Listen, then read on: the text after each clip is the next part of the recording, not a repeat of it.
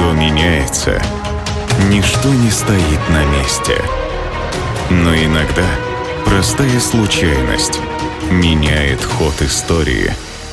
Суть события видна только со временем. Эволюция. Леонардо да Винчи в своих дневниках писал «Если у человека есть шатер из накрахмаленного полотна шириной в 12 локтей и вышиной в 12, то он сможет бросаться с любой высоты безопасности для себя».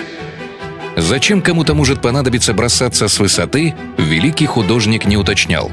Он просто описал очередное свое изобретение – парашют – но в те времена практической надобности в таком приспособлении не было, так что дальше эскизов дело не пошло.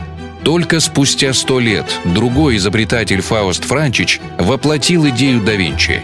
Свой первый прыжок он осуществил в 1597 году с колокольни на рыночную площадь в Братиславе. Позже он неоднократно повторял свои опыты, так что его можно считать родоначальником бейсджампинга. Однако, как и тогда, так и сейчас, практической пользы от таких прыжков не было – только после появления воздушных шаров первые воздухоплаватели оценили идею да Винчи.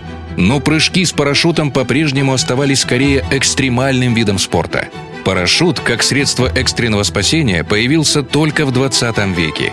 И сегодня мы расскажем, как случай заставил актера театра стать изобретателем. 7 октября 1910 года во время Всероссийского праздника воздухоплавания произошла первая в России авиакатастрофа. Во время показательного полета погиб пилот биплана. Свидетелем той трагедии в числе многих стал актер труппы Народного дома Глеб Евгеньевич Котельников, будущий изобретатель ранцевого парашюта. До Котельникова пилоты для спасения использовали длинные зонты, которые крепились к борту самолета – но ненадежная конструкция сильно увеличивала вес самолета, поэтому летчики редко ее использовали. Котельников не был инженером, но на досуге занимался моделированием. Он разработал круглый парашют, который укладывался в ранец и раскрывался, как только пилот дергал за кольцо. Первые испытания с манекеном показали надежность конструкции, и в 1912-м Котельников запатентовал первый в мире парашютный ранец – но Министерство обороны отказалось от идеи массово использовать парашюты. И дело тут было не в деньгах, а в банальном цинизме. Вот что ответил Котельникову главнокомандующий российскими воздушными силами. Парашюты в авиации вообще вещь вредная, так как летчики при малейшей опасности будут спасаться.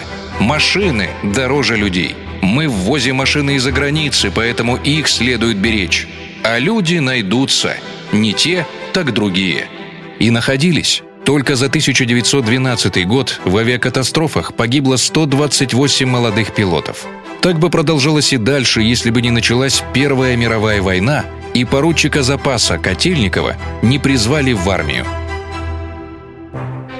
На фронте Котельников познакомился с командиром многомоторного бомбардировщика Илья Муромец Глебом Олехновичем – эта встреча стала знаковой не только для скромного изобретателя, но и для всей истории авиации.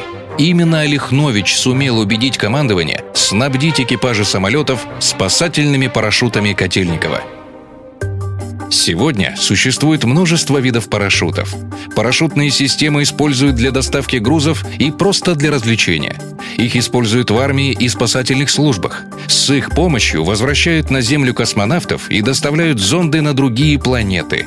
А началось все с желания простого актера спасать человеческие жизни. Эволюция. Суть события видна только со временем.